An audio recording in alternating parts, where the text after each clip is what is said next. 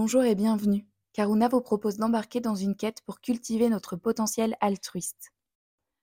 Karuna Sechen est une association humanitaire fondée par Mathieu Ricard qui agit en Inde, au Népal et en France pour contribuer à briser le cycle de la pauvreté intense.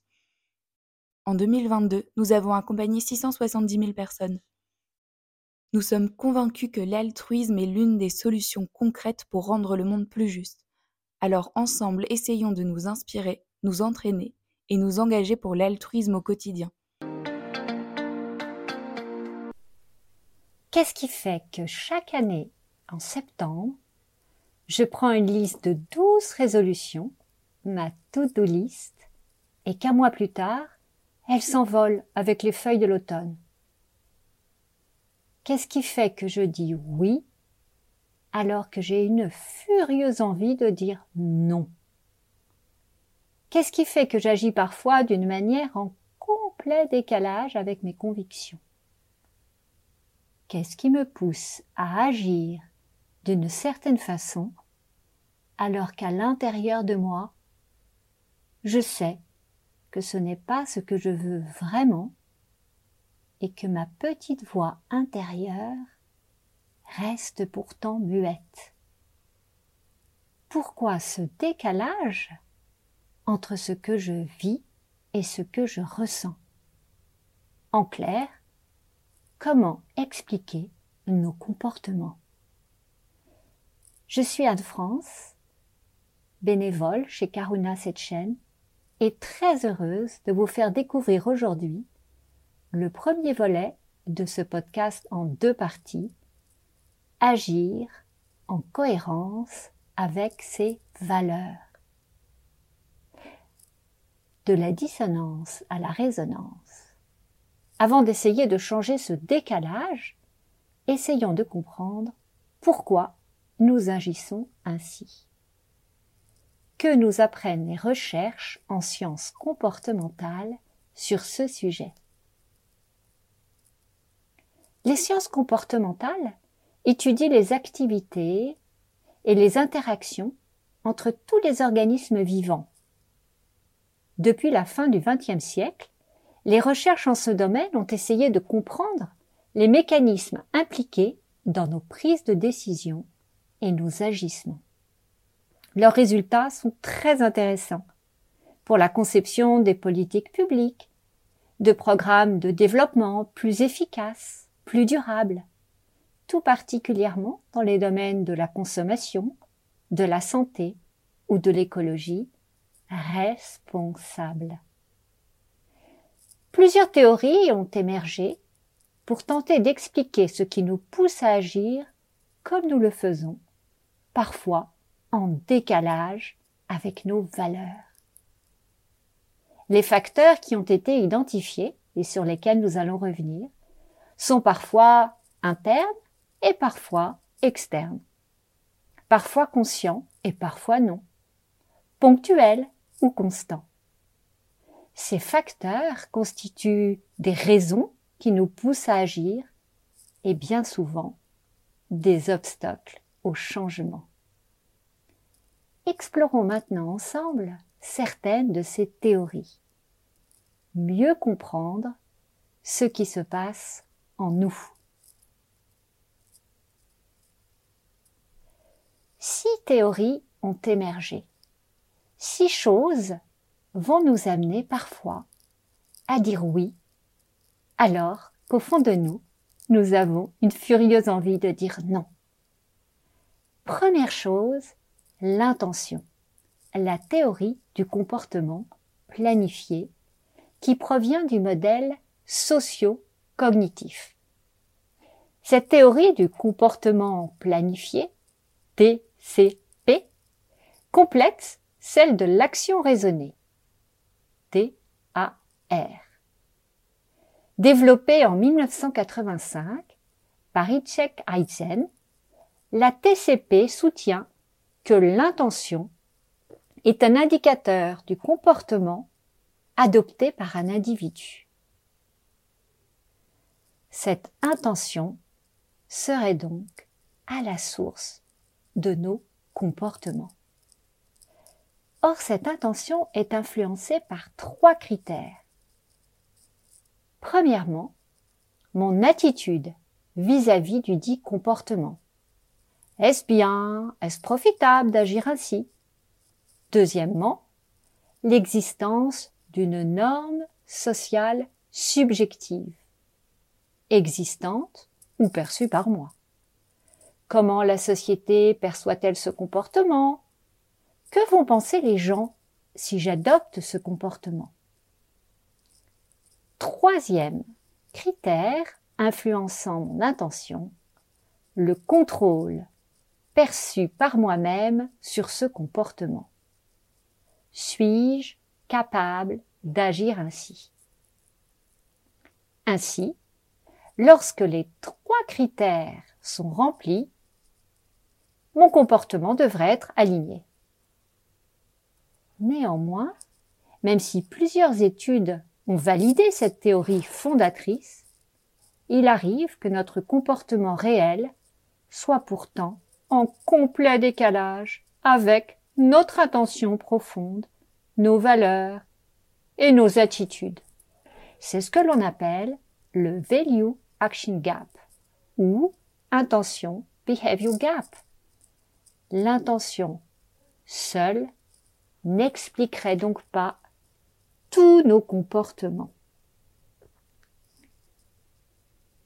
La motivation serait une autre raison pour laquelle nous agissons. Vous entendez peut-être la voix dans votre tête débattre avec votre paresse et essayer de vous motiver à aller faire du sport, à déclarer vos impôts, ou cette fois-ci, ça y est, arrêtez de fumer ou de manger trop de chocolat. Mais toutes ces motivations se valent-elles? Le modèle humaniste postule qu'il existe en fait différentes sortes de motivations et que toutes ne sont pas à privilégier pour agir de manière congruente. Première motivation, la motivation intrinsèque. C'est celle qui va provenir de la sensation agréable que je ressens quand j'accomplis une activité donnée ou que je me comporte d'une certaine manière. La sensation de fierté d'avoir appris ou accompli quelque chose ou d'avoir été stimulé va constituer une récompense bien motivante. Par exemple, me rendre au travail parce que j'aime ce que je fais et que je me sens utile. Mais il existe une autre forme de motivation, la motivation extrinsèque, celle qui est liée aux effets externes qui vont résulter de mon comportement. La carotte, je cherche une récompense, le bâton, la punition que je cherche à éviter. Elle peut provenir, et c'est l'idéal, d'un objectif à atteindre, d'un gain espéré ou parfois, hélas, d'une pression sociale ou d'un sentiment de peur, de honte ou de culpabilité. Je peux donc accomplir une tâche pour obtenir une augmentation ou n'accepter d'aller au restaurant avec mon équipe que par peur de me faire voir mal en cas de refus. Les études ont montré que la motivation intrinsèque générait plus de régularité et plus de performance de meilleure qualité et durable.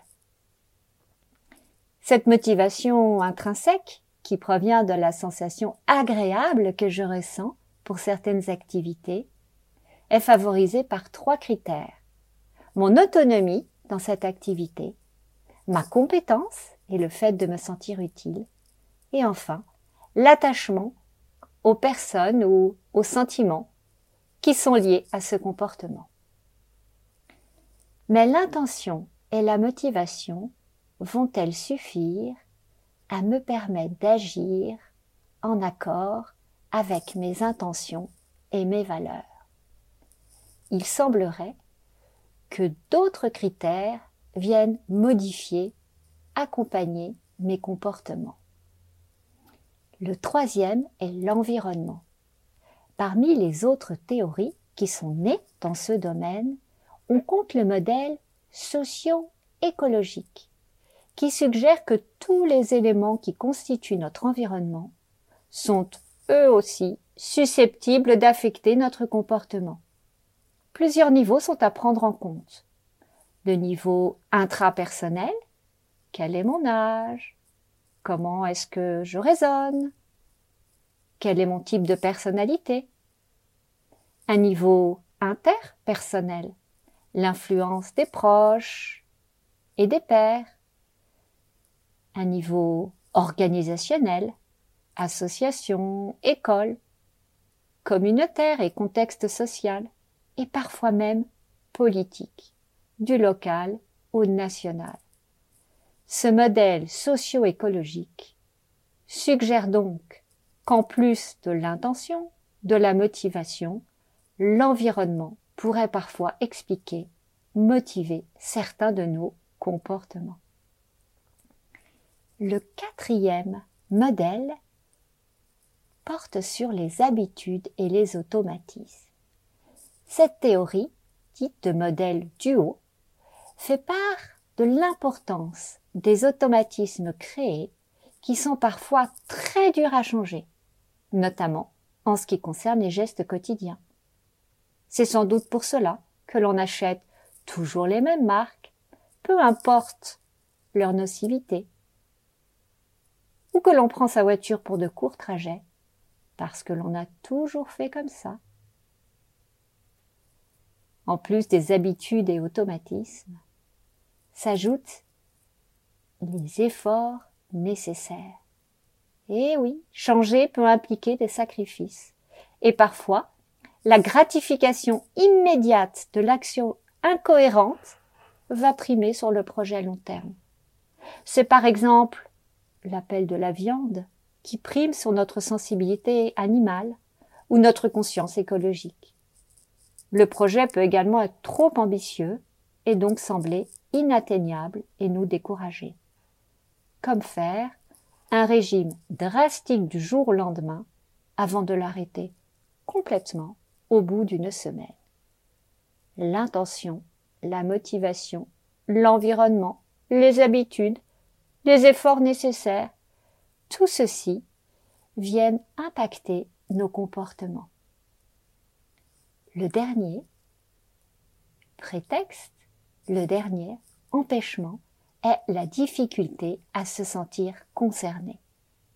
On entend parfois dire à mon échelle, je ne peux rien faire contre le réchauffement climatique. Ce sont les politiques publiques et les grandes entreprises qui ont vraiment la mise. Le fait de se sentir impuissant ou inefficace dans une lutte va brider notre envie d'agir. On ne veut pas faire d'efforts inutiles. Il en va de même pour le fameux pourquoi est-ce que je ne prendrais pas ma voiture pour aller juste à côté alors que telle ou telle personne prend son jet privé pour aller à l'autre bout du monde?